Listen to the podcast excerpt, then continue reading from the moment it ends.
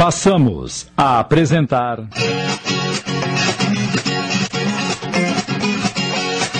Desiguais. Minissérie de Sidney Carbone.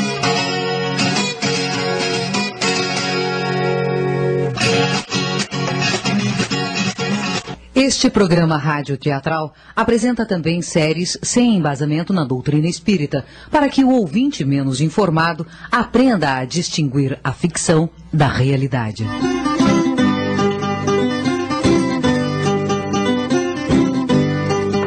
Eita, vidinha danada. Tô com as minhas costas em pandareco. Mas graças a Deus terminei de capinar aquele eito de terra que o patrão mandou. Agora é só esperar um tempo, preparar a terra e fazer a semeadura. Que desperdício! Vai, morde que a senhora tá dizendo isso. Com esta farta de mão de obra da fazenda, os colonos que restaram não vão dar conta de mais uma lavoura. Ah, O coronel Isidoro disse que vai contratar mais gente assim que as coisas melhorar. E você tem esperança? Tenho, ai. Deixe de ser coiota, Nico. O coronel tá devendo em as cuecas. Já vendeu em as criação pra morte pagar as dívidas dos bancos. Como é que vai contratar mais gente? Sempre tem um ou outro que trabalha na base de casa e comida em Aberarda. Isso era no tempo dos Zagaia. Os coronéis engambelavam os coitados, ofereciam uma taberinha pra ele morar, um prato de feijão com farinha pra ele comer, e os trouxas enchiam eles de dinheiro. Hoje ninguém mais cai nessa conversa. A linhagem de conversa o povo anda cheia. Credo, às vezes a senhora é tão azeda. E eu tô falando alguma mentira? O coronel Isidoro nunca ia fazer ninguém de trouxa. Ele pode pagar mar, mas colono aqui tem o seu salário garantido. Tinha, Tonico, tinha. Hoje em dia, se virar o coronel de cabeça para baixo, não cai um tostão furado. E como o dinheiro é língua de mosquito por aqui, coitado de quem se arriscava em trabalhar nesta fazenda. Pode ganhar em teta-pera para morar. Morde que a colônia tá mais vazia do que barriga de mendigo. Mas duvido que ele garanta o feijão com farinha. Tá certo que o coronel tá passando por um momento difícil por causa da última geada que queimou as plantações de café, mas ele já passou por isso outras vezes e não quebrou. Mas desta vez vai quebrar. E já vi que não dá pra conversar com a senhora hoje. Só um cego não vê que a fazenda tá indo pra cucuia, Tonico. E como você não é cego, deve de estar com os olhos cheios de ramela. Pois eu confio no coronel e tenho fé que ele vai passar por mais essa desgraça. Tomara que a vossa fé não acabe quando começar a fartar comida na panela. Vira essa boca pra lá, credo. Já se acomodou, é? É, tô com o estômago nas costas. E eu com isso. Me veja janta, em Aberarda. É melhor você pedir pra vossa mulher, morde que não sou vossa empregada. E cadê a ziroca? Tá deitada lá no quarto, com o radinho ligado, escutando moda de viola. Ziroca! Ô, Ziroca! E vê se não briga com ela. Que mulher prenha não pode passar contrariedade. Não há motivo pra brigar só porque ela tá escutando moda de viola, uai. Ai, o que foi, Tonico? Me veja a janta. Janta? E ande logo que eu tô com uma baita fome. Sou capaz de comer um leão. Então é melhor você ir caçar o leão, morde que eu não fiz janta. Eu não acredito que depois de um dia inteiro capinando debaixo desse baita solão, eu chego em casa cansado e não encontro comida feita. Pois não tem. E eu posso saber morde que você não fez comida? Amanheci com uma leseira danada. Minhas pernas estavam inchadas, minhas costas doía. Ah, daí resolvi passar o dia inteiro deitado escutando moda de viola. Mas isso é inconcebível, Ziroca. Você se esqueceu que eu tô de bucho cheio? E o que é que tem isso? Ah, mulher de bucho cheio não tem vontade de fazer nada, não é mesmo, mãe? Não me bote nessa encrenca, Ziroca. Pois eu conheço mulher que mesmo de bucho cheio vai pra roça ajudar o marido e trabalha em até dias antes do fio nascer. E você embuchou há menos de dois meses, Ziroca. E que culpa eu tenho se sinto preguiça? Isso não é preguiça, é vagabundagem. Você tá me chamando de mulher da vida? Credo em cruz, Tonico. A respeita a minha filha. É ela que não tá me respeitando do modo como vem agindo nos últimos dias, hein, Aberarda. Já não cuida da casa, não vai pro rio lavar roupa e agora também não quer fazer comida? Onde é que nós vamos parar desse jeito? Hum, não brigue comigo que eu perco o nenê. E se ela perder, você vai ser o único culpado. Eu não tô brigando, eu só tô querendo que ela cuide mais de mim, que sou marido. E agora, o que é que eu vou comer? Frite uns ovos pra ele, mãe. E morde que você mesmo não frita. Preguiça! Ah, assim não dá. Assim não dá. Eu perdi a paciência. Espere, Tonico. Eu vou fritar os ovos. Não quero mais. Vou comer o sanduíche com mortandela lá na venda do seu Perácio. E não tenho hora pra voltar. É, ele ficou brabo. Ah, ah, não ligue. Frite os ovos e põe na marmita pra ele levar no almoço amanhã. Aonde você vai? E escutar moda de viola no rádio.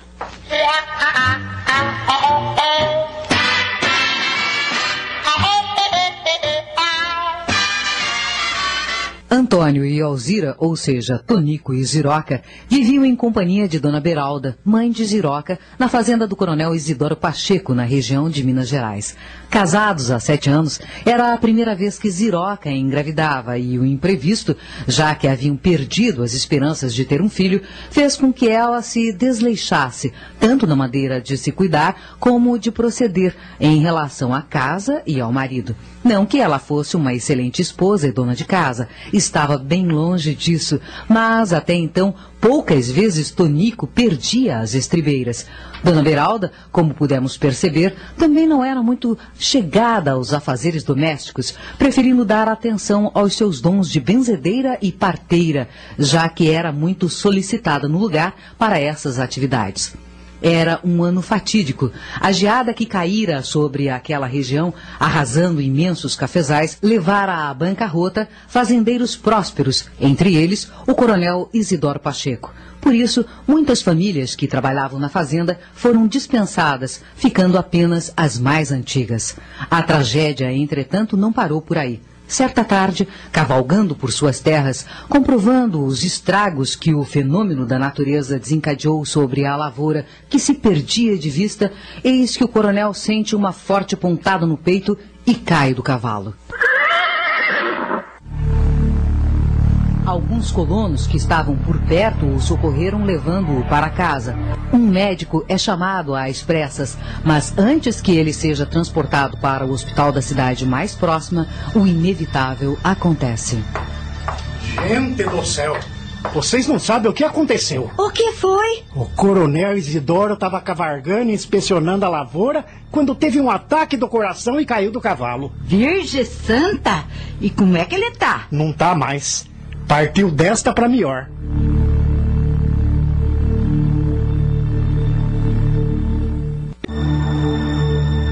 E agora? Como é que vai ser? Quem é que vai tocar a fazenda? Para, Ziroca. Você se esqueceu que ele tem os fios? Os fios moram na cidade, em Aberarda, e nunca se importaram com a fazenda.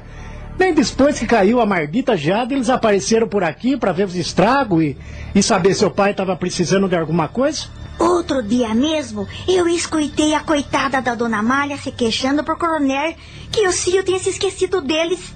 É, pelas minhas contas, faz bem uns três anos que nenhum deles dá as caras por estas bandas. Eu inteiro já se esqueci da afeição deles. Já mandaram avisar eles, Tonico? O capataz, seu Higino, ligou para Alberto, o mais velho, e ele ficou encarregado de avisar os outros. Será que eles vão vir? Tar será que não apareça pro enterro do pai? A dona Amália pediu para a senhora ir lá na sede e morde ajudar a lavar o defunto em Aberarda. Tá bom. E quando eu voltar, Ziroca, vamos rezar um terço pra arma do coronel descansar em paz. Ai, terço, mãe! Não pode ser só umas Ave Maria e uns Padre Nosso? Deixe de ser preguiçosa. É, o coronel não podia ter morrido justo agora que a fazenda tá nessa situação. Tô preocupado. O que você acha que vai acontecer? Só Deus é quem sabe. Na tarde do dia seguinte, após o sepultamento do coronel, os filhos Luiz, o do meio, e Humberto, o caçula, voltaram imediatamente para São Paulo a fim de atenderem seus compromissos profissionais, ficando apenas Alberto, o mais velho, nomeado porta-voz dos irmãos, para decidir o destino da viúva e da fazenda. Estive andando pela fazenda em companhia do capataz e constatei os estragos que a geada causou. Acho que essa foi uma das piores que caiu por aqui. Vai levar uns dois ou três anos para esta terra voltar a produzir novamente.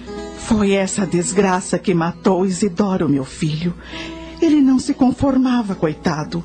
Investiu tanto nessa safra, tinha esperanças de ter uma excelente colheita. E, no entanto. É, chorar agora não resolve nada. Temos que ser objetivos e passar isto aqui para frente. Como passar para frente? Vender, mãe? E você acha que vai ser fácil vender a fazenda nessas condições? É evidente que ninguém vai pagar o que ela vale. Eu sei como são as vendas de geada. Mas se conseguirmos pelo menos saldar as dívidas com o banco e pagar os direitos dos colonos, já será alguma coisa. Mas e eu, Alberto? O que vai ser de mim? A senhora tem três filhos. Pode escolher com quem quer viver. Eu gosto daqui, Alberto. Nunca conheci outra vida.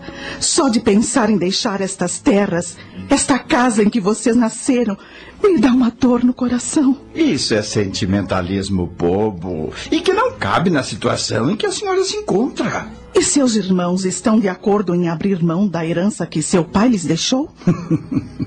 Bela herança. De qualquer forma, foi com os lucros da fazenda que vocês estudaram e se formaram. E se estão numa situação privilegiada hoje é porque. Não vamos discutir isso agora. Não vem ao caso. Luiz e Humberto acatarão o que eu decidir. Já conversamos sobre isso. Então você faça como achar melhor. Eu preciso ter acesso à documentação dos compromissos que precisam ser saldados, inclusive os do banco, ao registro dos colonos, outras possíveis dívidas pendentes, enfim. Quem é que cuida disso? Seu Valdemar, que tem escritório em Santa Adélia, a cidade próxima. É ele quem faz a contabilidade da fazenda. A senhora tem o telefone dele? Eu não, mas o seu Higino, o capataz tem. Então peça a ele para ligar para o contador ainda hoje. Quero ele aqui amanhã logo cedo.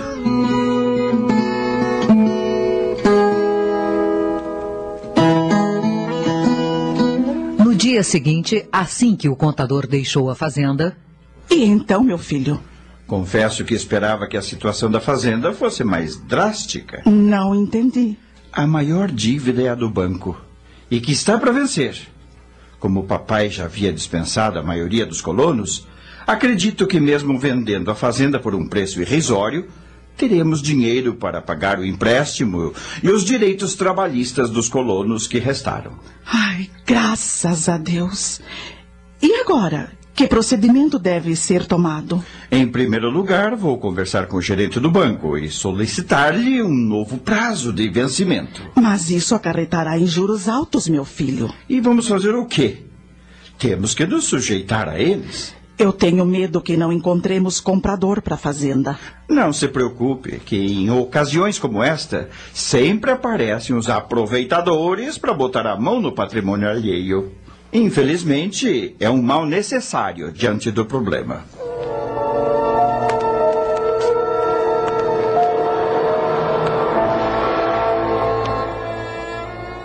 E Alberto tinha razão. Em menos de dois meses, a fazenda foi vendida para um empresário de Belo Horizonte por 20 vezes menos o valor que realmente valia. Saudadas todas as dívidas, Amanhã iremos embora para São Paulo. E assim que chegarmos, chamarei Luiz e Humberto e decidiremos com quem a senhora irá morar. Eu vou sentir muitas saudades daqui, Alberto. Afinal, passei a maior parte da minha vida nesta fazenda. Mas apesar de triste, vou tranquila por saber que todos aqueles que trabalharam para nós receberam o que tinham direito. Agora, cada um que conduz a sua vida da maneira que achar melhor. Eu vou aproveitar esta tarde para visitar a colônia. Quero me despedir de todos e agradecer, um por um, toda a dedicação que sempre tiveram por mim e por seu pai.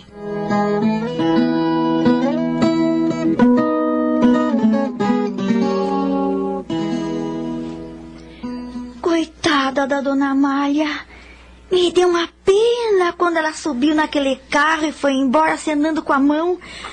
Os olhos dela estavam cheios de lágrimas. Tomara que ela se acostume em São Paulo. Acho difícil para quem viveu mais de 40 anos no mato. Mas pelo menos ela vai estar perto dos filhos que gosta tanto. É, que isso sirva de consolo para pobre. Hum, tô pensando na nossa situação agora, mãe. Como será esse novo patrão? Será que vai tratar bem os colonos que nem o coronel tratava? E por que não? Quando ele veio tratar da compra da fazenda, o Tonico me disse que não foi com a cara dele. Que ele é um homem arrogante e que tem jeito de mandão.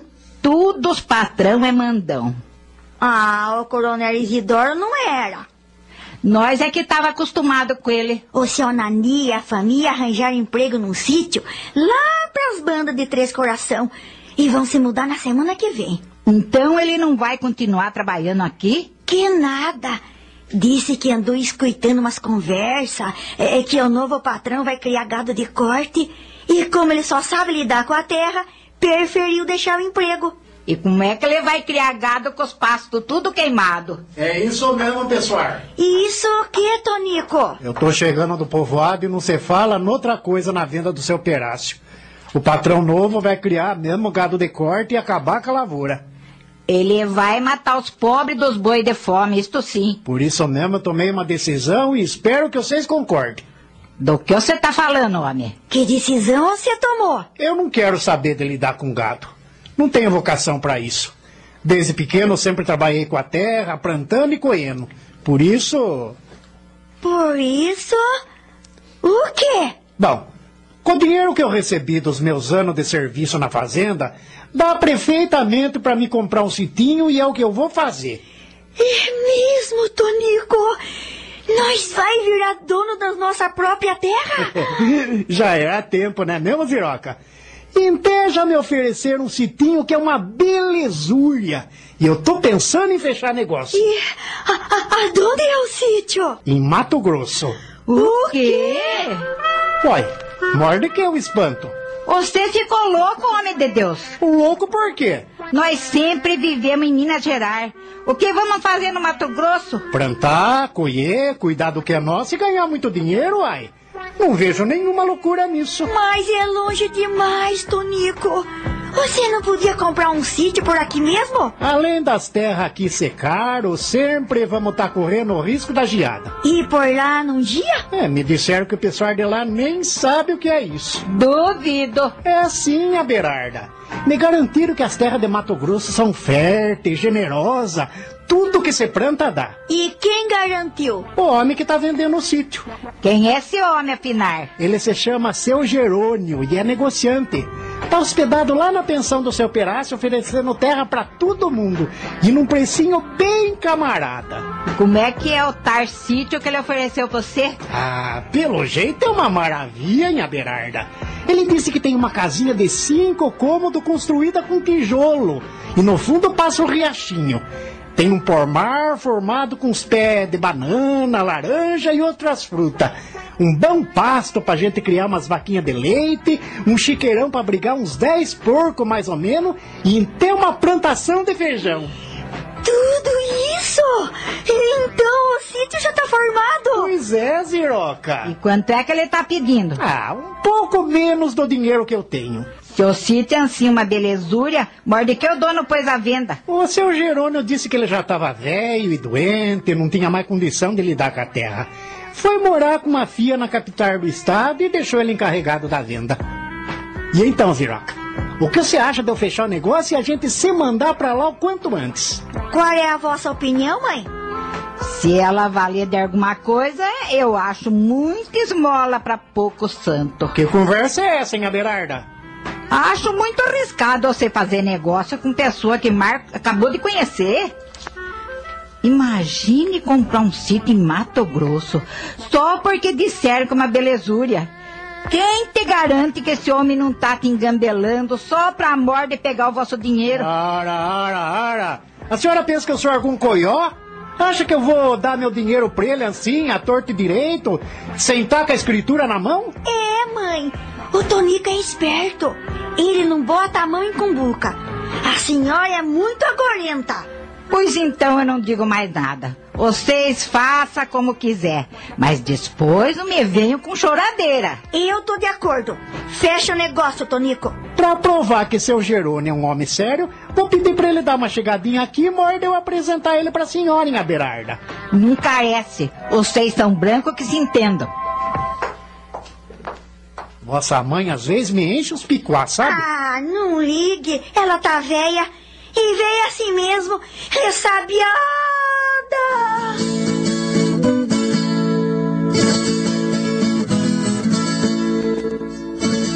Duas semanas depois, Pessoal, tenho novidade. Do que se trata, Tonico?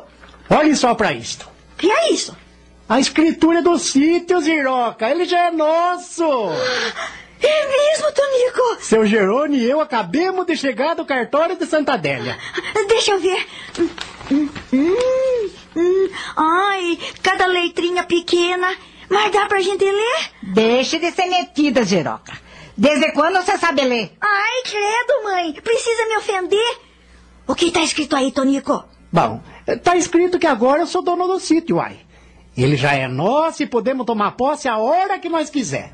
O tal dono do sítio apareceu no cartório para assinar? Não, morde que seu Jerônimo tinha uma procuração e assinou por ele. Não carece ficar desconfiado que tá tudo em ordem. O escrivão me garantiu. Menos mar. E quando é que a gente vai pra lá, Tonico? Por mim, eu ia hoje mesmo. Ficou besta, homem. Mãe e eu carece de tempo pra juntar as nossas coisas. E você tem que arrumar um caminhão bem grande pra levar a mudança. Amanhã bem cedo eu vou no povoado e cuido disso. E de tarde a gente já pode dizer adeus pra isto aqui. Bom, agora vamos jantar que eu tô morto de fome. É, é, tem comida nas panelas, mãe? Só se alguns tanto desceu do céu e fez. Morde que você nem chegou perto do fogão hoje. Se esqueceu que nós almocemos o resto da janta de ontem? Você não fez comida de novo, Ziroca? Eu já disse a você que... Karma, Tonico, karma. Eu tava com preguiça. Ah, mas não carece ficar brabo. Eu frito uns ovos pra você. Ah, eu não aguento mais esta vida, sabe? Qualquer dia eu vou sair voando dessa casa de tanto comer ovo.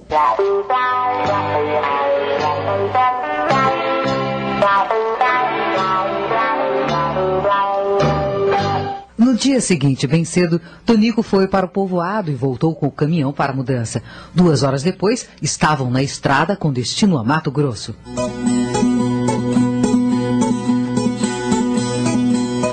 Viagem difícil, acidentada, que durou o dobro do tempo previsto devido à má conservação da estrada. Três dias depois, quase ao anoitecer, finalmente eles chegaram ao sítio que seria de agora em diante o novo lar da família. Assim que desceram do caminhão, extenuados e famintos, o cenário que se apresentou à sua frente foi desolador. Virgem Maria! É, é, é esse o nosso sítio, Tonico? Uai, segundo o mapa do seu Jerônimo, é, o mapa que ele desenhou nesse pedaço de papel, é, é este mesmo. Mas, mas isto aqui é mais deserto do que aquele tarde deserto do Sara. Eu sempre quis saber onde o Judas perdeu as botas. Não careço mais.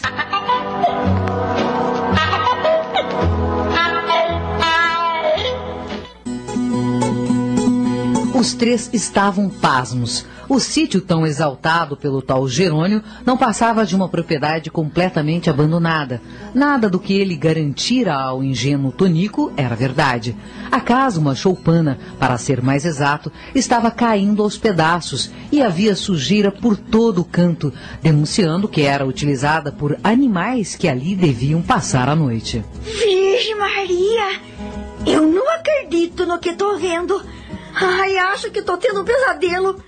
Olha só onde se meteu a gente, Tonico. Karma, Ziroca, karma. Karma, karma, maconhanha. Como é que a gente vai viver num lugar horrível como este? Cadê o tarpomar com os pés de banana e laranja, Tonico? E o riachinho que passava atrás da casa? E o passo para nós criar uma vaquinha de leite? Não tô vendo nada disso. Aliás, eu só vi pé de mato até agora. Por favor, minha Berarda, não aumente ainda mais o meu desapontamento. Ah, você tá desapontado? E nós, como é que você pensa que estamos? Ai, ainda por cima eu tô prenha. Como é que meu filho vai nascer nesse lugar que o vento faz a curva? Eu quero voltar pra Minas Gerais agora. Aqui eu não fico. Ah, maldito seu Jerônimo. Ele me disse tanta coisa, me fez acreditar que o sítio era um paraíso. Pegou meu dinheiro e jogou a gente no meio deste batarel. Como é que ele teve coragem de me enganar desse jeito? Simples. Ele olhou pra vossa cara e... Se a senhora me chamar de coió de novo, eu digo um palavrão, minha Berarda. Pois diga. Se você tivesse me escutado, não tinha caído nessa arapuca. É um coió, sim, não adianta certeirar. Você acha que nós somos bicho para viver nesse confim de mundo e no meio dessa sujeira? Onde é que vamos dormir? Nessa casa eu não entro. Morde que deve ter até assombração aí dentro. Ai, não assuste eu que eu perco o nenê, mãe. Nós improvisamos uma cabana com as cobertas para passar esta noite. E amanhã fazemos uma limpeza na casa. E vê se para de chorar, Ziroca, que me deixa mais nervoso ainda. Eu vou pedir pro Zico descer as trouxas de roupa do caminhão pra gente se ajeitar. Ah, me traga alguma coisa pra me comer que eu tô com fome. Deve ter sobrado um pedaço de pão com mortandela. Eu vou ver. Ah, desgraceira de vida, viu? Eu tinha certeza que o vosso marido estava sendo enganado. Não é a primeira vez que fazem ele cair numa conversa dos outros. É que ele é bom demais e acredita nas pessoas. Ser bom é uma coisa, ser trouxa é outra. A esta hora ou tarde o seu Jerônimo deve de estar gastando o dinheiro que pegou e dando umas boas risadas às nossas custas. Enquanto ele se diverte, nós vamos ter que comer capim para não morrer de fome. Credo, mãe! É a única coisa que eu vi por aqui até agora.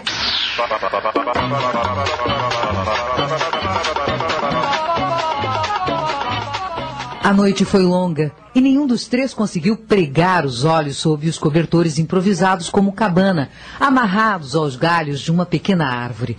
Quando o dia amanheceu, foi um alívio. Entretanto, o cenário não havia mudado, pelo contrário, parecia ainda mais desolador. Tonico fez uma inspeção pelo lugar e desanimou ainda mais. Como é que eu fui cair nessa armadilha? Vou levar um ano para derrubar esse mato, preparar a terra e deixar ela em condição de se plantar alguma coisa. Ainda bem que sobrou um pouco de dinheiro para a gente se manter por uns tempos. É, mas não adianta agora ficar chorando pelo mar feito. Aquele desgranhento do seu Jerônimo há de pagar por ter me enganado. Agora é criar coragem e enfrentar os problemas que vêm pela frente.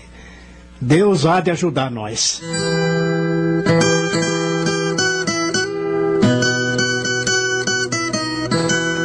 No final daquela tarde, a casa, embora não estivesse totalmente limpa, pelo menos já tinha condições de abrigar a família. A mudança foi descarregada, recolhida e os poucos móveis colocados em seus lugares. O motorista despediu-se, voltando para Minas Gerais. Enquanto Ziroca ajeitava as coisas no quarto, Beralda aproximou-se do genro e. Tonico, O que foi? O que você pensa em fazer agora? Derrubar esse mato e plantar alguma coisa para nós não morrer de fome, né? Me resta outra coisa? E como? Eu sou velha, não tenho mais força para pegar no cabo da enxada. A Ziroca, no estado que tá, Mar cuida dela mesma. E sozinho você não vai dar conta de tanto serviço. Amanhã vou dar umas voltas por aí para ver se acho alguém que possa me ajudar. Só se for arma penada. Porque arma viva não deve existir por aqui. Para, amor de que a senhora sempre tem que retrucar o que eu digo. Parece que se diverte com a minha aflição. Pensa que eu tô feliz? Só Deus sabe quanto eu daria para estar lá agora, na nossa, na nossa casa, lá na fazenda, perto dos nossos amigos. Acha que se eu soubesse que o seu Jerônimo era um safado, eu ia cair nessa? Eu tentei prevenir. Mas você é teimoso que nem jumento e não quer escutar os outros? E de que adianta me lembrar disso agora? É. Você tem razão.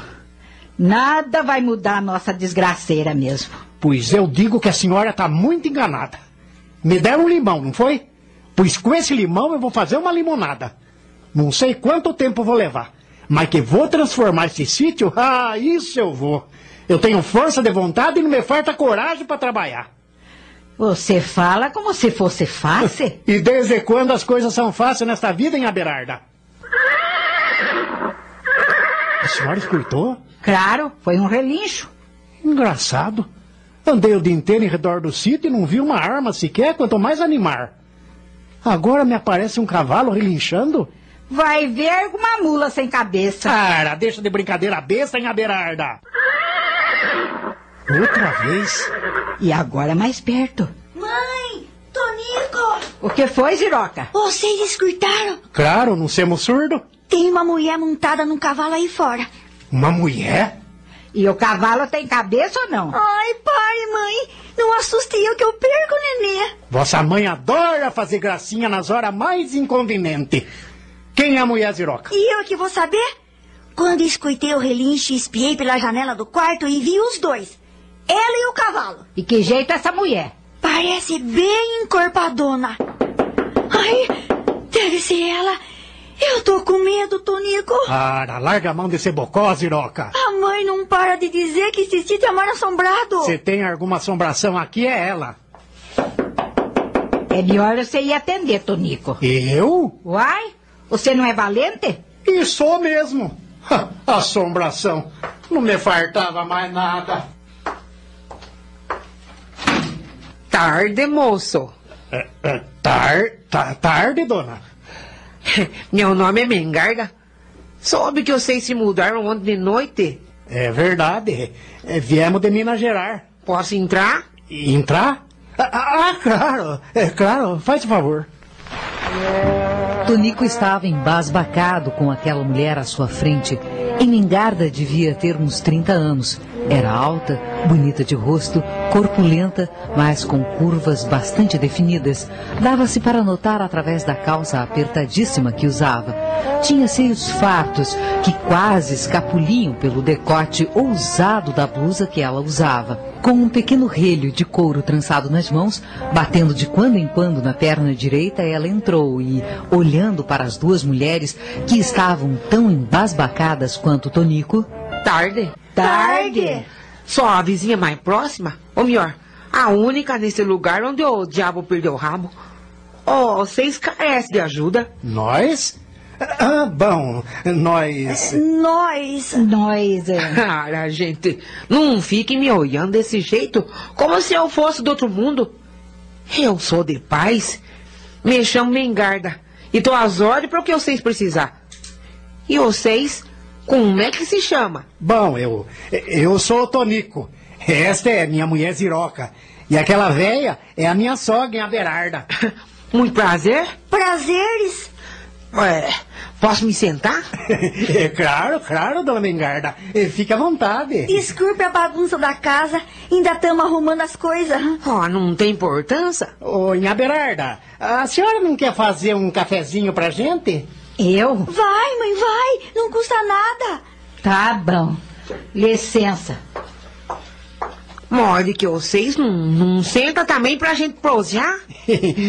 Vamos se sentar, Ziroca? Vamos, uai. Apesar de se expressar no mesmo linguajar deles, Emingarda era muito desinibida e, percebendo que eles estavam tímidos, foi logo desfazendo aquele clima embaraçoso. Sei que vocês devem estar estranhando eu ter chegado assim de repente, mas é que meu marido, o Ditão Berduega, me contou que passou por aqui ontem de noite e viu um caminhão de mudança parado na porteira do sítio. Nós estranhemos, morde que este sítio está abandonado há mais dois anos. O Nhô Brederode, que era o dono depois que ficou viúvo, foi embora para capitar, morar com a filha e... Nós compramos o sítio do procurador do dono, um tardeceu Jerônimo, que alinhais fez nós de tonto. Ele falou pro meu marido que o sítio era uma belezura, que tinha plantação de fruta e outras coisas. E no fim, a única coisa que encontramos foi capim barba de bode. E Tonico contou à mulher tudo o que havia acontecido. Depois, E do jeito que tá o sítio, o senhor vai carecer de uns bons braços pra derrubar esse matarel. E aonde eu vou arrumar bons braços se não vejo viva arma neste fim de mundo? Se o senhor tiver dinheiro pra pagar, o problema tá resolvido. Como assim? O Ditão, meu marido, pode pegar essa empreitada. Ele arranja mais uns homens para ajudar e em três tempos a terra tá, tá prontinha para receber a semente. A senhora acha? Não acho, tenho certeza. O Ditão é muito procurado na região. Pode fazer esse tipo de serviço. Com dinheiro no bolso e umas garrafas de pinga para atiçar os braços, ele vai deixar este sítio nos trinque, eu garanto. Ah, pois então manda ele vir falar comigo. Eh, Dinheiro não é problema, eu tenho uma reservinha. Pode deixar que eu falo com ele hoje mesmo. E amanhã, logo que o sol botar a cara no horizonte, ele tá chegando com os homens. A senhora mora longe? No povoado, E, e aonde fica, Otar? a dois quilômetros daqui, na Baixada, no meio de dois morros. O cafezinho tá chegando. Emengarda permaneceu mais de uma hora na casa de Tonico e assim que foi embora, É, eu acho que Deus está começando a olhar pra gente, Ziroca. Se o Tarditão Berduega for mesmo bom de braço, como disse a dona Mengarda, logo, logo nós vai começar a colher o fruto do nosso trabalho. Nem me fale, Tonico. Gostei muito da dona Mengarda. É, ela foi gentil vindo aqui oferecer os trabalhos do marido.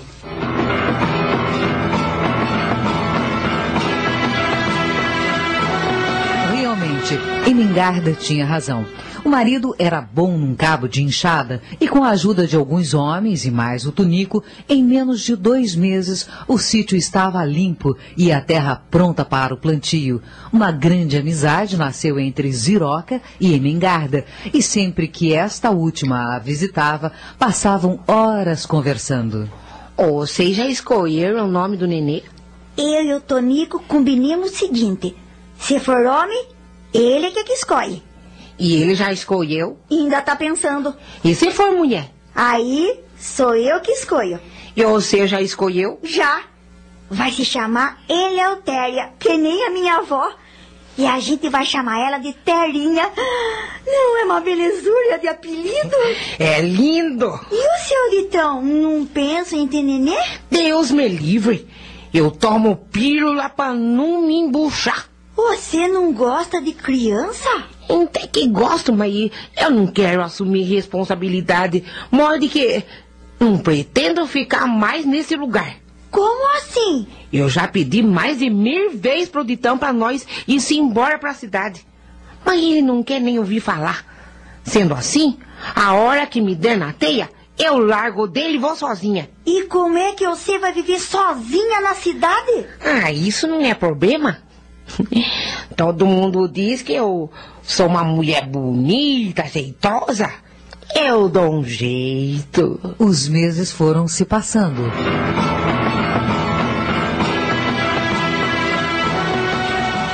As primeiras verduras da horta de Tonico já começavam a ser colhidas quando, certa noite, Ai, ai, ai, ai, Tonico, Tonico, acorde, acorde, Tonico. Ai, O- o que foi, Ziroca? ai, O que foi? Ai, acho que chegou a hora do neném nascer. Vai acordar a mãe depressa. Claro, é, é, claro. É, Minha Berarda! Minha Berarda!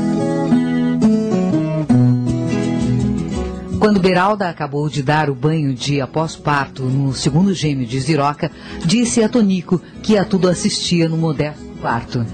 Olha só que coisa mais linda, Tonico. Os dois são iguaizinho. É nariz de um, focinho de outro. Você não diz nada? Eu. Eu ainda tô besta, hein, Berarda? Eu já tinha perdido as esperanças de ser pai. E, e sete anos depois, em vez de um, me aparece dois fios de uma só vez. Isso é uma bênção de Deus, homem. Não se mofine.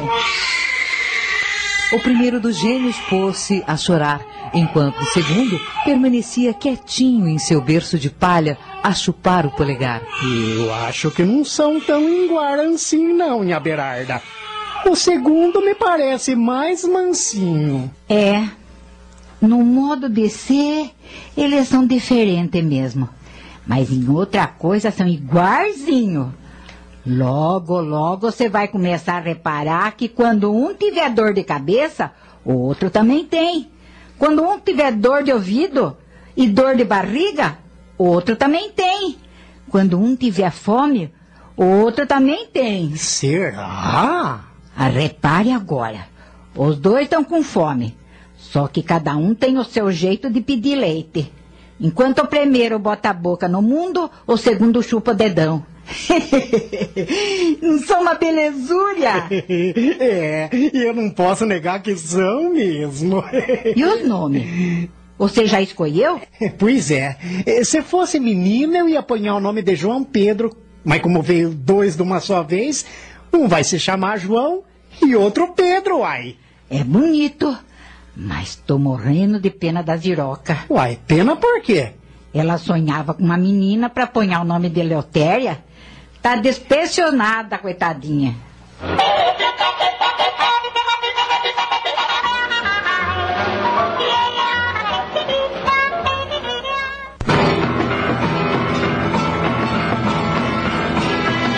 Enquanto o tempo passava, Pedro, o que nascera primeiro, desenvolvia-se desinibido e exigente, enquanto que João, o segundo, mostrava-se sempre acanhado, dócil e conformado.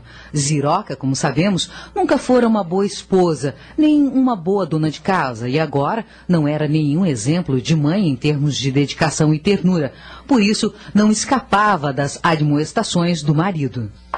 Tarde, Abelarda. Tarde. É, o dia hoje foi brabo. Não parei um minuto. Mas o sítio tá ficando uma belezúria, não posso reclamar. O mês que vem vamos começar a colher o feijão e se tudo correr bem, eu vou ter um bom lucro vendendo ele no mercado de Santa Maria.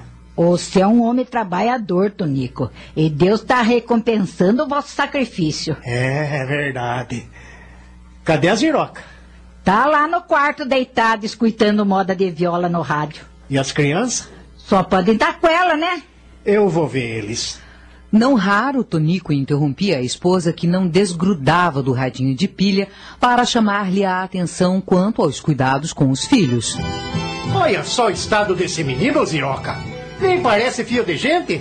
Tá até fedendo de tão sujo. Eu tenho curva dele ser porco, ai. Troquei ele logo que o dia amanheceu. Mas agora já é de noite. Ele é muito sordo, isto sim.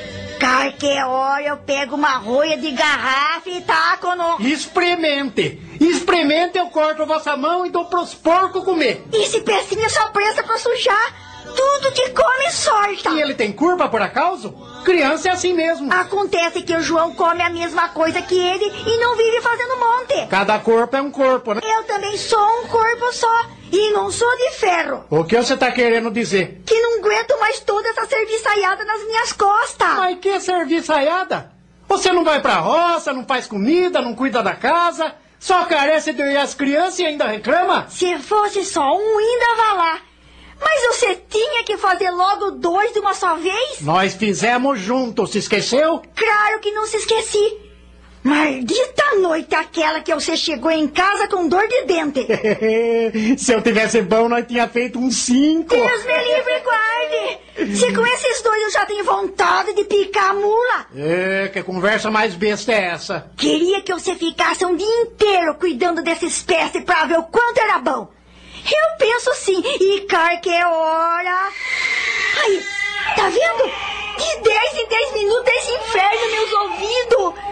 Não sei por que não inventei de tomar a pílula, que nem toda mulher faz. Você reclama, Morde, que sempre foi preguiçosa.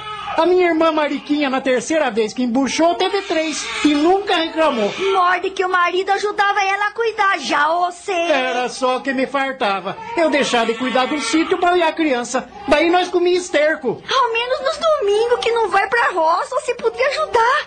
Mas não, prefere ir no povoado, jogar baralho e encher o caco de pinto. E quantas vezes eu me levantei de noite para fazer uma madeira pra eles, já que vosso leite secou. Grande coisa. Vossa mãe também podia dar mamão, não é? Minha mãe não tem obrigação. Ah, tem sim, é claro que tem. Ela come da nossa comida e não faz outra coisa senão fincar o traseiro naquele banco e fumar aquele pito fedorento o dia inteiro. Ai, chega, Tonico, chega. E você é peça dos quintos? Vê se para de se esvelar que tá me deixando louca. Ué, ele parou. Será que já tá entendendo as coisas? Entenda ou não entenda, isto não é vida de gente. Ai, morro de saudade da fazenda do Coronel Isidoro, sabe? Lá sim, a gente vivia feliz. Você não é feliz aqui? Que alguém pode ser feliz nesse confim de mundo? Tudo aqui me irrita. E essas crianças me tiram fora do sério. Bem fez a Mengarda que largou de tão e foi morar na cidade e tá levando a vida que pediu pra Deus. Que pediu pro diabo, isto sim. Morde que o que ela faz não é coisa de Deus, não, senhora. Ela não tem mais marido, carece se virar, né? Pois eu acho que ela se mexe mais do que se vira. Isso é jeito de falar, Tonico. Cara, Ziroca, aquela destrambeou de vez e tá falada no Mato Grosso inteiro. Todo mundo diz que ela tá vivendo de pegar homem. E faz muito bem. Cada um deve aproveitar o talento que Deus deu. E desde quando isso é talento? Você pensa que é fácil pegar homem com essa crise de dinheiro e sobra de mulher? Ei, você tá falando de um jeito que me assusta, sabe? Então não condene a Mengarda, morde que eu gosto muito dela. Nós fiquemos amigas. Você devia se esquecer dessa amizade que não é nada boa. Ela foi pra cidade pra trabalhar direito, mas não achou nenhum emprego, teve que fazer o que faz, uai. Se ela procurasse emprego de domesta, tinha encontrado. Pra ficar lavando cueca de doutorzinho que não limpa o bumbum? Cara, não diga bobagem. Você pensa que todos os doutores não são limpos? Essa mengarda é uma bela de uma sem vergonha, isto sim. Pois é melhor não ter vergonha com a barriga cheia do que ter vergonha com a barriga vazia. Se ela tiver com a barriga cheia, não é de se admirar. Mas eu não quero mais falar nesse assunto. E nem eu. Então vamos parar por aqui. E era sempre assim. Os dois não mais se entendiam. O tempo continuou passando.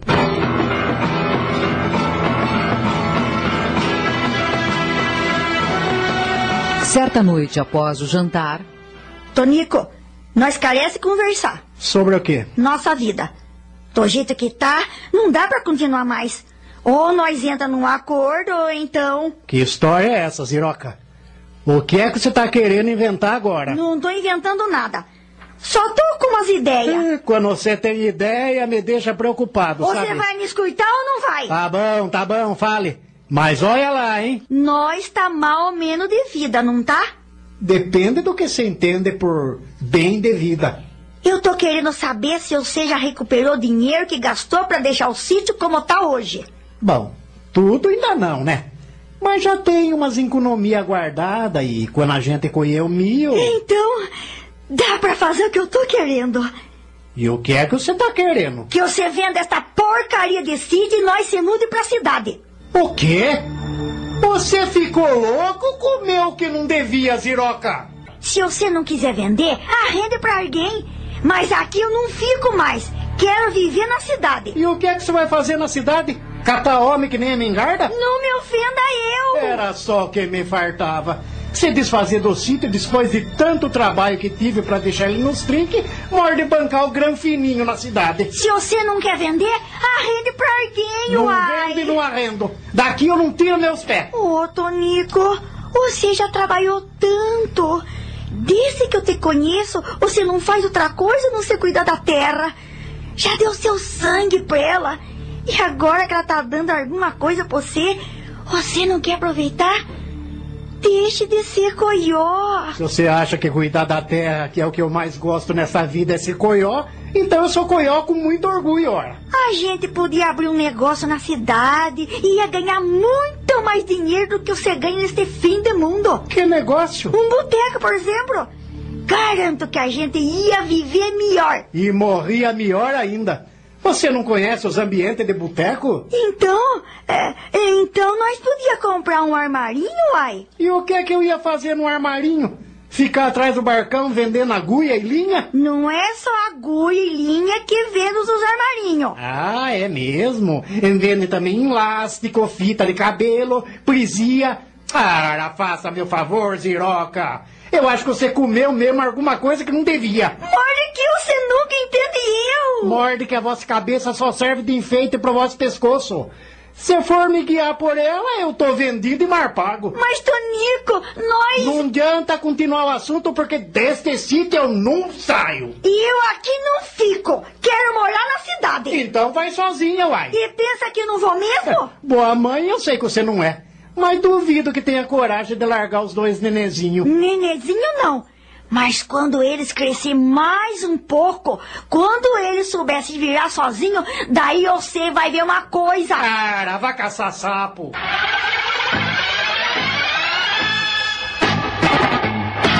Largue mão de brigar com o vosso marido ou você vai acabar perdendo ele, Ziroca. Nenhum homem aguenta tantas falação nos ouvidos. Pois eu falo mesmo, nem que os ouvidos dele estourem. Já me cansei de viver enterrada no mato. Eu sonho com a vida na cidade, mãe. Tenho direito de conhecer gente nova, me divertir um pouco. Eu sou jovem ainda, que diabo! Você tá falando que nem mengarda. Ela que fez o certo, sabe? Bata nessa boca, Ziroca. Desde quando vender o corpo é certo? Ela vendo que é dela e ninguém tem nada quisso. Credo em cruz. Acho que você tá possuída pelo coisa ruim pra falar desse jeito. Chega a me dar arrepio. Eu é que tô arrepiada de ódio do Tonico. De tanto viver no mato, acabou se enraizando nele que nem os bichos. Nós é que nem bicho mesmo. O que é que vamos fazer na cidade? Eu, por exemplo, não saberia viver no meio daquele povaréu. A senhora é velha. Não tem mais sonho, ambição. Eu tenho. Pois controle essa tarde ambição pro seu próprio bem. O Tonico vai ver uma coisa. Ele não perde por esperar. Dez anos se passaram.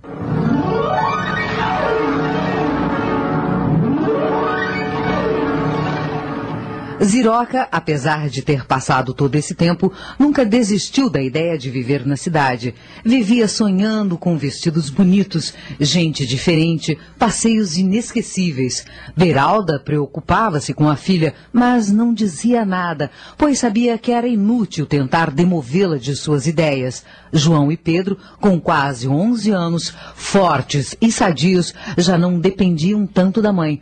Por isso, certa tarde, Me bote a janta que eu tô morrendo de fome, Ziroca. Passei a tarde inteira consertando aquela cerca que o danado do maiado derrubou. Aquele touro mardito anda me dando muito trabalho. Qualquer hora eu vendo ele. Nós carece conversar, Tonico. Depois da janta. Não tem janta. Como não tem janta? O que você ficou fazendo o dia inteiro? Chegou a hora, Tonico, Hora de quê? de nós vender esse sítio e ir morar na cidade. E quantas vezes eu vou ter que repetir que eu não vou? É a sua última palavra? Você sabe que eu só tenho uma palavra. Então, eu vou sozinha. Você vai abandonar nossos fios por causa dessa ideia maluca? Eu não aguento mais esta vida e aqueles dois capeta. Capeta é o Pedro. O João é o menino santo. Minha mãe sempre disse que às vezes o diabo derruba Deus. Por isso o Pedro tá pondo fogo no João. Ah, eles são criança ainda e toda criança é perarta. Tenha paciência. Minha paciência acabou faz tempo. Chegou a minha hora de voar. Sei que sou uma mulher bonita e não vou enterrar minha belezura neste buraco perdido no mundo. Quero gozar a vida, entende? Se você não quer ir, adeus e seja feliz. A vossa mãe vai com você? Não, a mãe também fica. mais dez anos se passaram.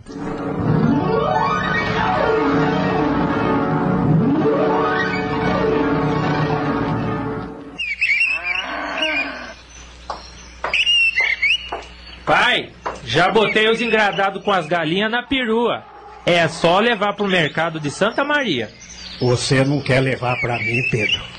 Eu passei o dia com dor de cabeça e não gosto de dirigir quando não me sinto bem. Não conte comigo. Já tenho compromisso e preciso me arrumar. Se o pai não tá bem, é você mesmo que tem que levar, Pedro. Eu tenho muita coisa pra fazer aqui no sítio e já tá anoitecendo. Se virem, hoje tem forró no salão do povoado e eu não vou perder por nada desse mundo. Vai tá assim de mulher.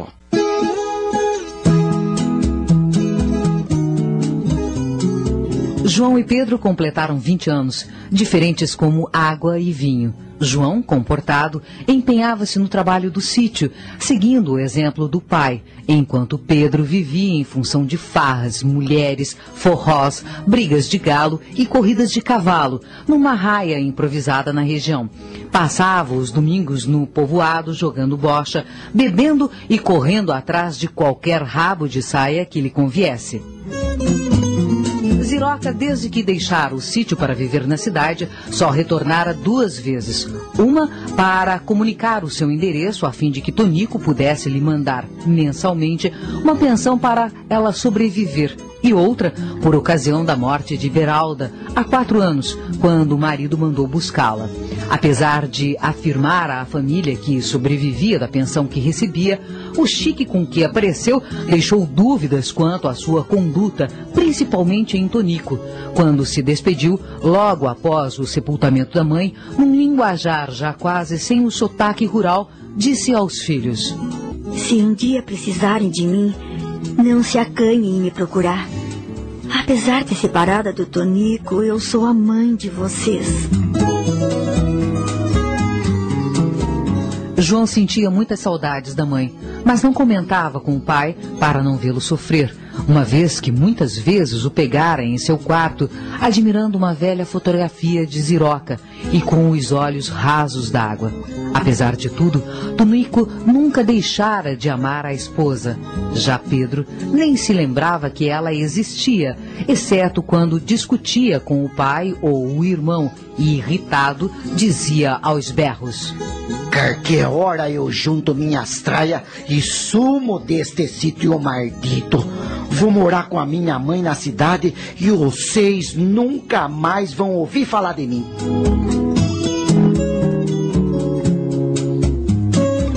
A desigualdade de gênio entre os irmãos era gritante.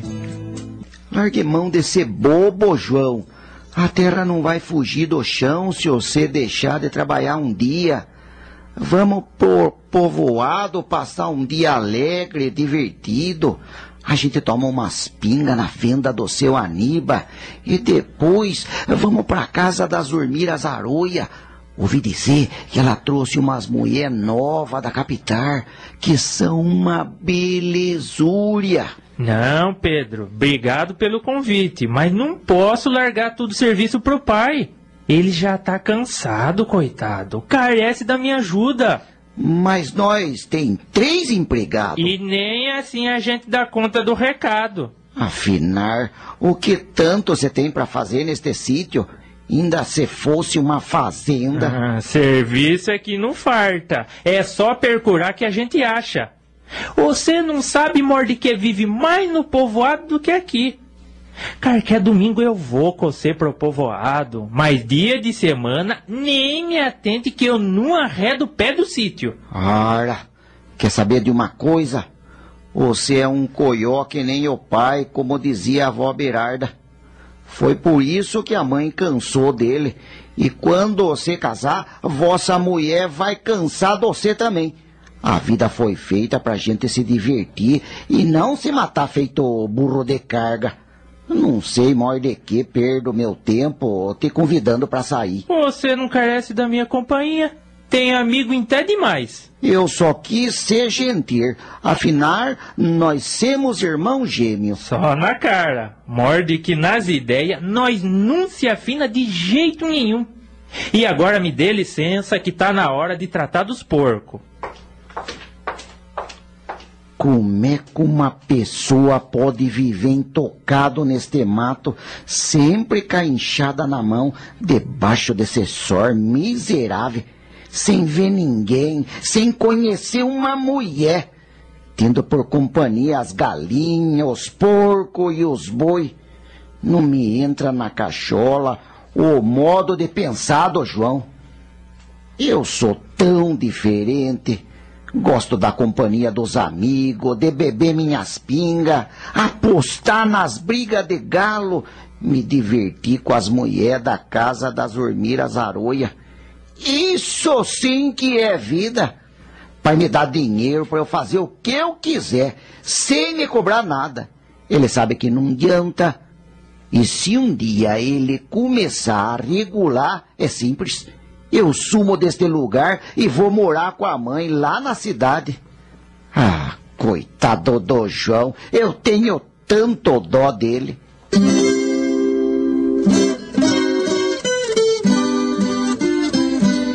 Todos os sábados, no final da tarde, Tonico contabilizava os lucros da semana, pagava os empregados e depois chamava os filhos.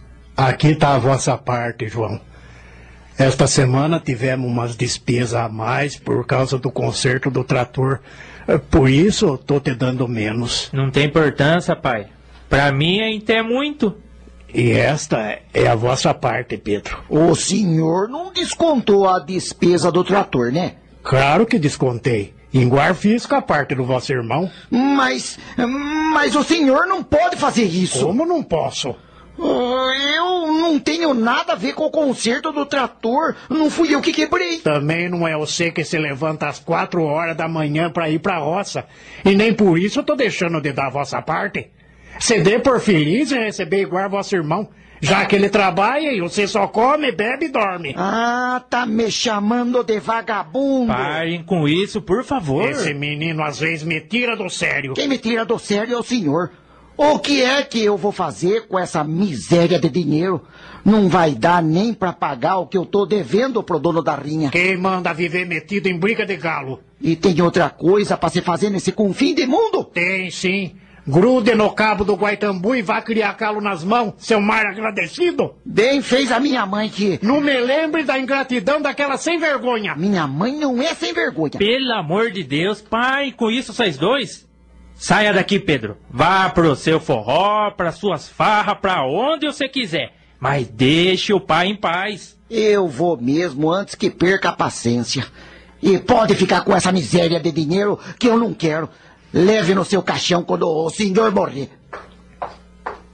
Menino atrevido, vá pro inferno!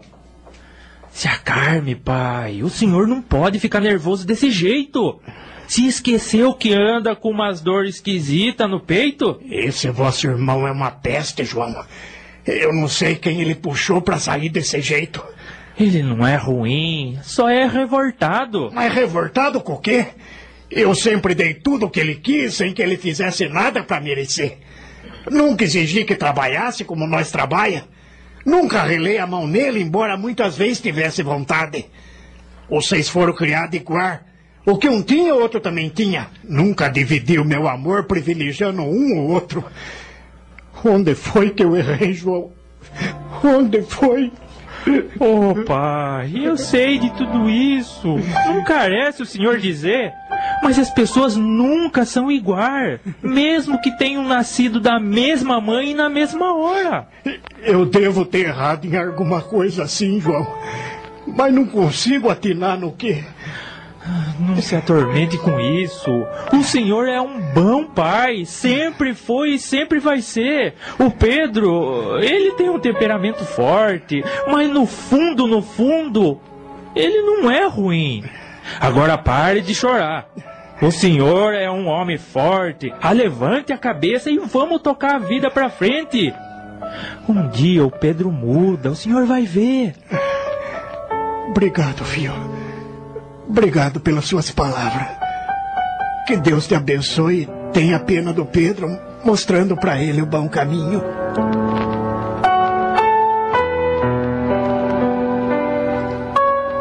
Dois meses se passaram. Certa noite, Tonico acordou com fortes dores no peito, dores que já sentira outras vezes sem dar importância. Desta vez, porém, elas eram insuportáveis. Ai, ai.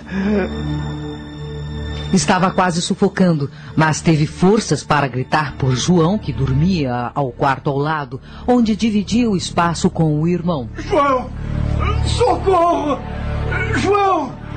Me acuda, meu filho! O rapaz acordou com os gritos e correu ao quarto do pai. O que foi, pai? Aquela dor forte aqui no peito outra vez. Eu não, não tô aguentando. Ai, ai. Minha Virgem Maria! João voltou correndo ao seu quarto e acordou o irmão. Pedro, acorde! Pedro! Pedro, acorde, pelo amor de Deus! Ah, ah, ah, é você. O que é que você quer? Pai tá passando mar com aquela dor no peito outra vez. Carece você pegar a perua e ir buscar o doutor Zequinha no povoado. A esta hora da madrugada? Ora, faça-me o favor. Ah, levante de uma vez, Pedro! Esse velho não podia ficar doente numa outra hora. Que saco, viu? Não reclame, faça o que tô pedindo antes que seja tarde demais. A contragosto, Pedro dirigiu-se ao povoado, enquanto João ficou tomando conta do pai. Tenha um pouco de paciência, pai. Pedro foi buscar o Dr. Zequinha. Logo ele estará aqui, vai te dar um remédio e o senhor vai me orar. Não vai dar tempo, viu? Eu sinto que desta vez nenhum remédio vai adiantar. Eu. Eu tô morrendo, João. Não fale assim que o senhor me faz sofrer. Uma hora depois, quando Pedro retornou em companhia do médico, encontrou o irmão sentado na varanda, com os olhos marejados de lágrimas. Pronto, tá aqui o médico. E agora não me amole mais, que eu vou voltar pra cama. Mordecai ainda falta muito pro dia clarear. Não adianta mais, Pedro. O pai tá morto. Então, o velho. O velho bateu com as dez? Não fale assim. Vê se pelo menos nesta hora você tem um pouco de respeito. Venha, doutor. Vamos ver ele. E agora? O João entende da terra, mas era o pulso firme do pai que tocava o sítio. E se o João desanimar e largar a mão do trabalho, como é que eu vou ter dinheiro para me divertir?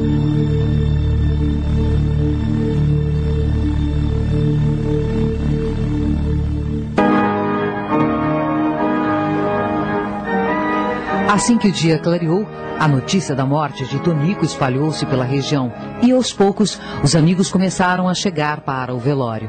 João pediu que um empregado fosse ao correio do povoado e mandasse o agente passar um telegrama para Ziroca, na capital. Mas as horas avançavam e ela não chegava. Foi uma bobagem mandar avisar a mãe. Ela não vai vir. Fizemos a nossa obrigação.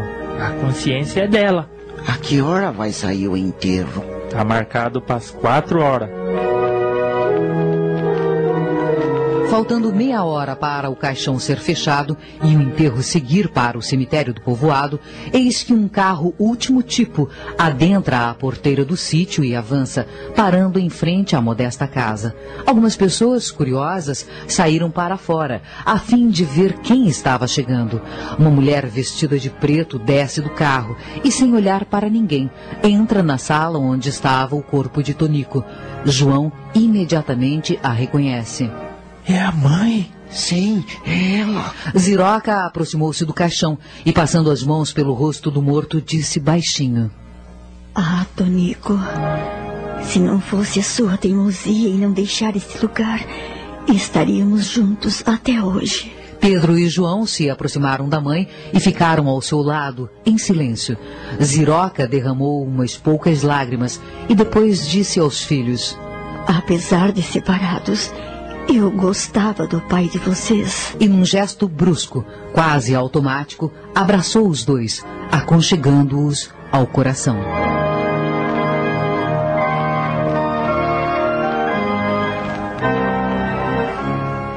Quando retornaram do cemitério, após o sepultamento, mãe e filhos reuniram-se na sala para uma conversa.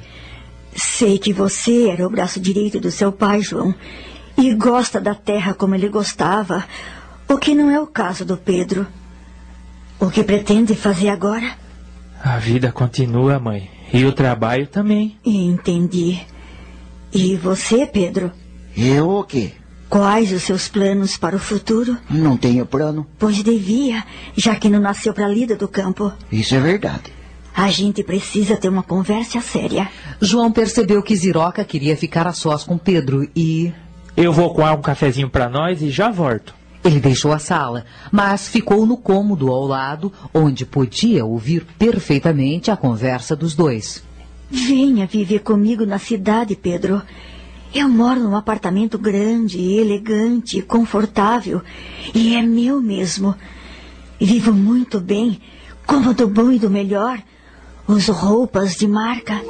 A senhora conseguiu tudo isso com o dinheiro da pensão que meu pai te mandava? Aquele dinheiro, meu querido, mal dava para pagar a minha maquiagem. Você me acha uma mulher bonita? A senhora é muito bonita. Na cidade grande, meu filho, a gente tem que lutar com as armas que possui para poder sobreviver.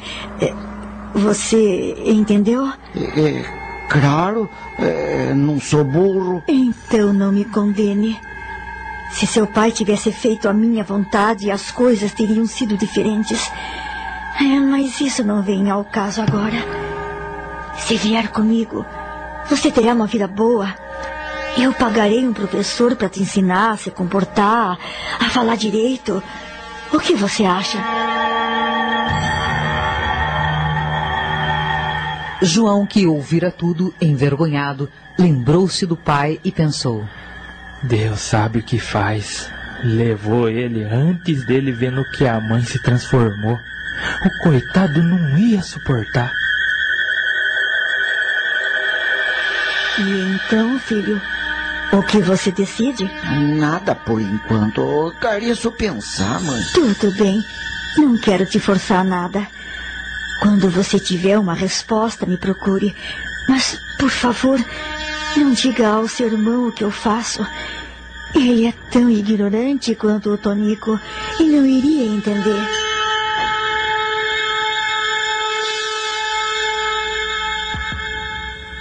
Algumas semanas depois, João, eu tive pensando muito e, e decidi viver na cidade, na casa da mãe.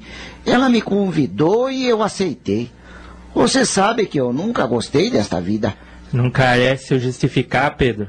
Se você acha que vai se dar bem na cidade, vai e seja feliz.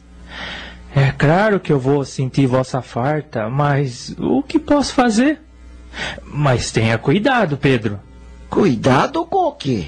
As vidas na cidade não é fácil. Lá a coisa é braba. Não tem rinha nem raia. Mas tem coisa muito melhor. Se você acha. Quando é que você vai? Amanhã mesmo, bem cedinho. Que Deus lhe acompanhe.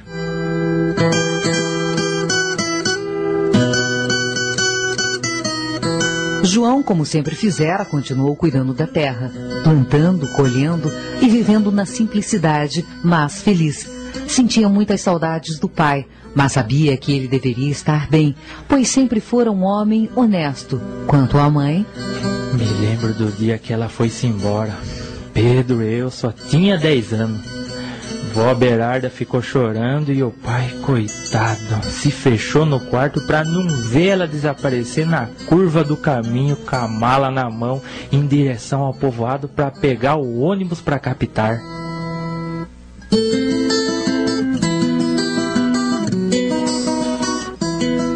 E o tempo continuou passando, como as folhas de outono se deixam levar pela brisa.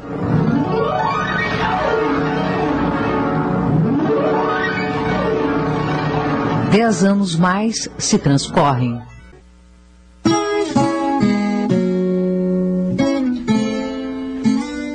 João e Pedro. Já lá se ia mais de 30 anos de nascimento da dupla mais desafinada do mundo, no concernente a tudo, até mesmo em se tratando de preferência musical, porquanto o matuto adorava música sertaneja, de raiz, ao passo que o outro marcava compasso ao som alucinante e ao sabor do pó e da erva alucinógena desraizada. Era assim desde a adolescência, por isso preferia fixar residência na cidade, ao lado da mãe prostituta, enquanto João permanecia no mato, tratando da terra, da criação de porcos, galinhas, algumas cabeças de gado, duas mulas de arado e dois cavalos de montaria.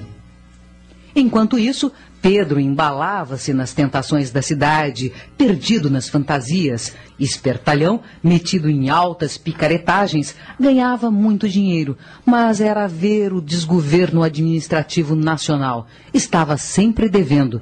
Jogatinas de dinheiro graúdo, lá estava o Pedro. Bacanais com mulheres de luxo, lá estava o Pedro. Temporadas em balneários especiais, lá estava o Pedro. Entre mentes, João se desdobrava no arado e no trato aos animais, ouvindo Tonico e Tinoco e outras duplas do gênero no radinho de pilha de sol a sol, robustecendo os músculos e acumulando energias que lhe alongavam a vida graças às atividades físicas constantes e à rotina regrada a qual se predispunha. jamais sentira uma única dor de cabeça, cólica ou insônia. Era o contraste de Pedro que vivia se queixando de ressaca, náuseas e arritmias. O que tinha João de simplicidade, disciplina e decência, tinha Pedro de sofisticação, desregramento e liviandade. Eram tão diferentes nos costumes que pareciam antípodas.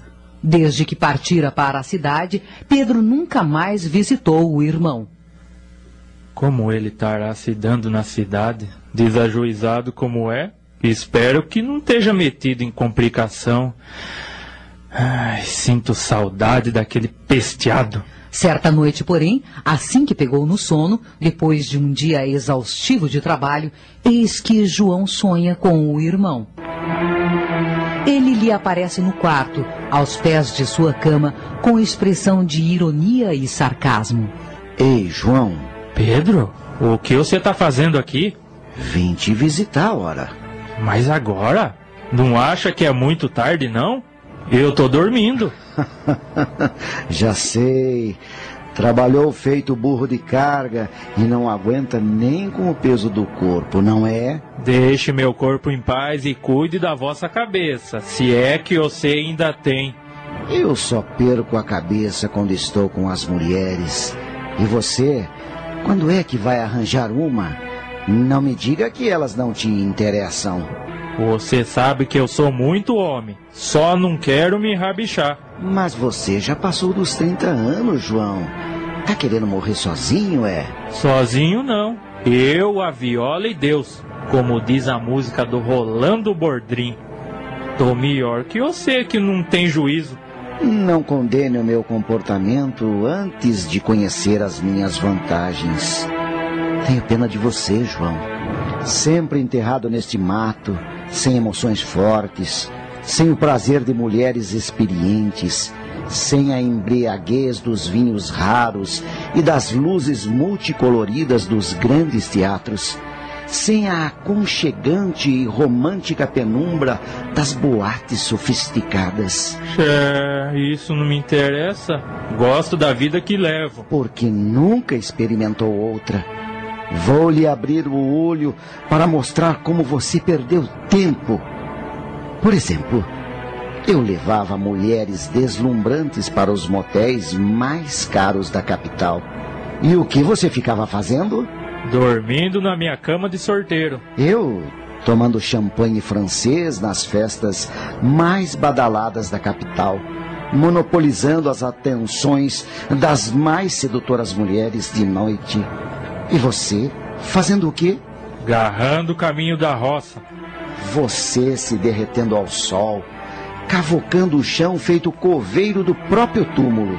E eu, dormindo profundamente, recuperando as energias perdidas.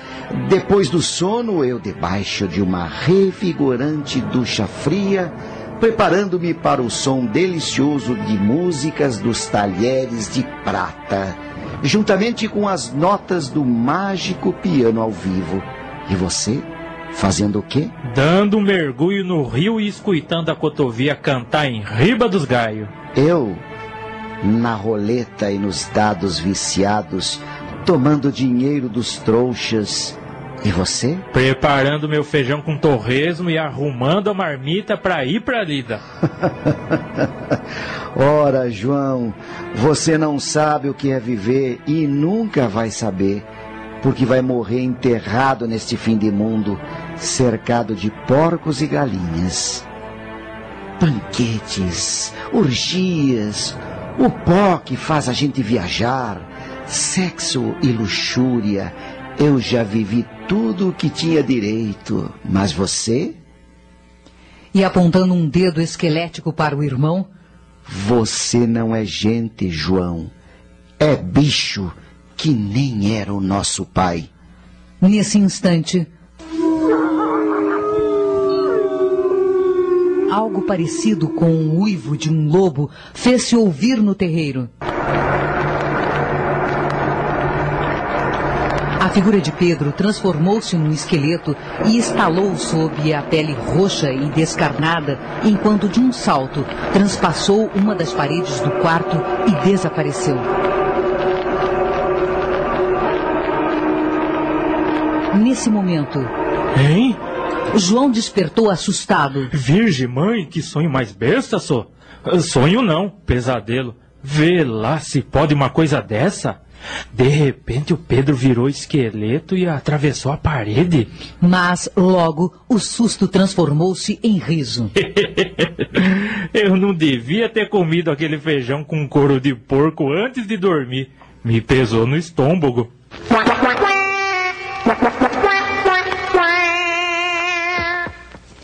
Cinco dias depois, ao entardecer, João se surpreendeu quando chegou da roça e viu um carro parado à porta de sua casa. Uai, de quem será esse carro? Será que eu tenho visita? Ressabiado, ele entrou e a surpresa foi maior ainda quando se deparou com Ziroca, sentada na sala, esperando-o. Mãe? Fazia exatamente dez anos que ele não a via. Como vai, João? Be- be- Bem, bem, eh, mas o, o que a senhora está fazendo aqui? Desculpe eu ter invadido a casa. Eu chamei por você, mas como ninguém atendeu, deduzi que estava na roça e como a porta só estava encostada. Não tem importância. Mas cadê o Pedro? Ele veio com a senhora? Tô morrendo de saudade daquele espeloteado. Ao ouvir o nome do filho, Ziroca baixou a cabeça, triste. João percebeu que alguma coisa não estava bem. Aconteceu alguma coisa com o Pedro, mãe? Foi por isso que eu vim, João, para te comunicar.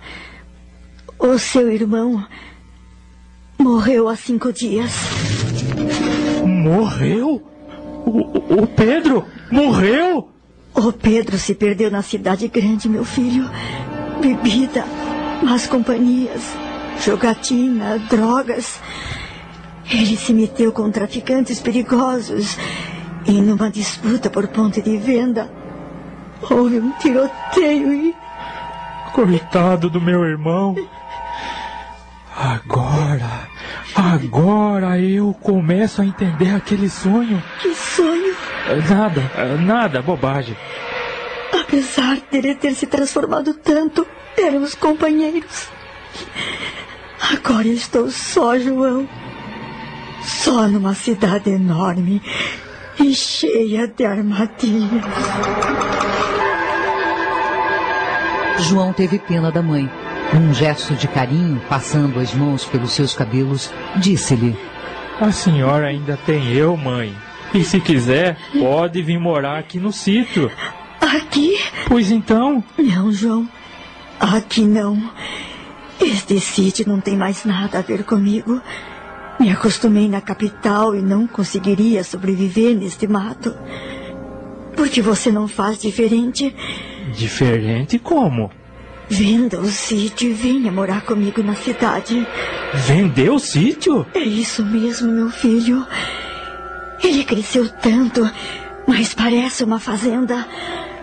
Andei me informando com um de seus empregados e ele me disse que está dando muito lucro. Você conseguirá um excelente preço. Com o dinheiro, montaremos um comércio na cidade e viveremos muito bem. Eu voltarei a ter joias, boas roupas, a frequentar lugares elegantes, festas. Comprarei um carro do ano. Chega, mãe. Pela primeira vez, desde que se conhecia por gente, João olhou para os olhos da mãe e viu neles ambição, cobiça, falsidade e hipocrisia. Os anos haviam passado. Ela já não conservava a beleza de outrora. O corpo magro denunciava maus tratos. Os cabelos estavam esbranquiçados. Algumas rugas marcavam o seu rosto. Não foi difícil deduzir por que, realmente, ela estava ali.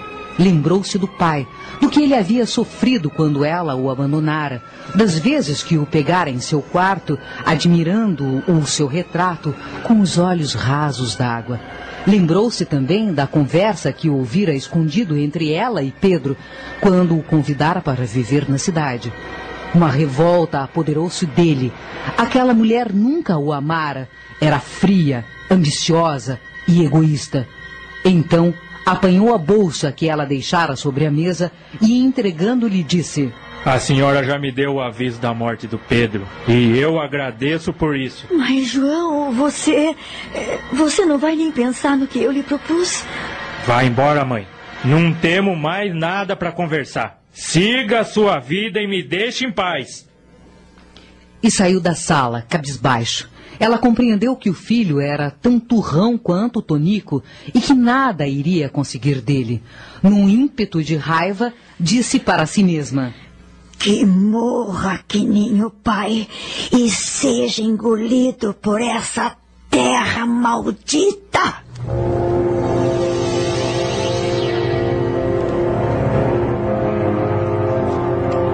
Naquela noite, após comer um bom prato de feijão com arroz e um naco de carne de porco, João foi para o seu quarto. Deitou-se e ficou por um tempo ouvindo moda de viola no seu radinho de pilha. Quando veio o sono, enfiou-se por baixo das cobertas, rezou um Pai Nosso em intenção ao espírito do irmão e dormiu gostosamente, como só acontece com os saudáveis do corpo e limpos de alma.